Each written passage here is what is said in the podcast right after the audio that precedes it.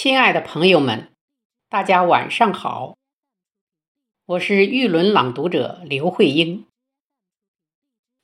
冬雪过后，冰雪消融，冬去春来，万物复苏。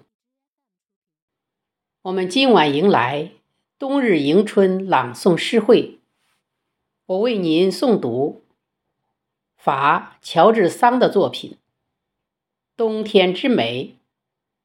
节选二，用我的声音，以诗歌及散文的形式，吟唱幸福和喜悦，迎接春来到。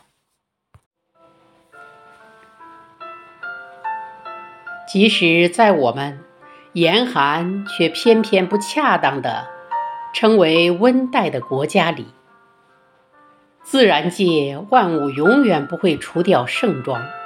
和失去盎然的生机，广阔的麦田铺上了鲜艳的地毯，而天际低矮的太阳在上面投下了绿宝石的光辉。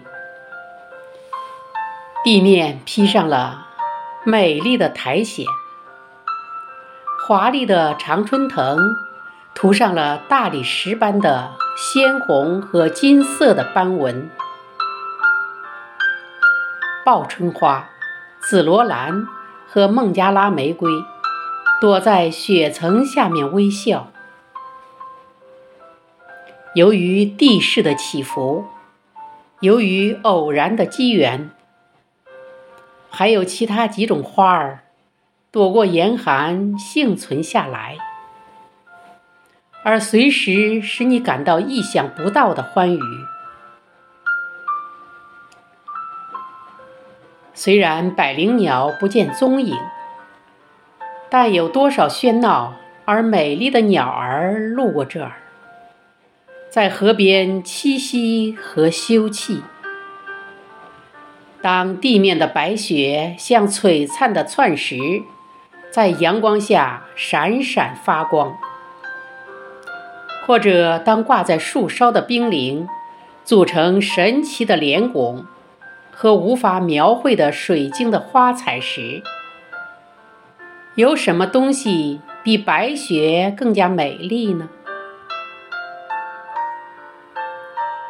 在乡村的漫漫长夜里，大家亲切地聚集一堂，甚至时间似乎也听从我们使唤。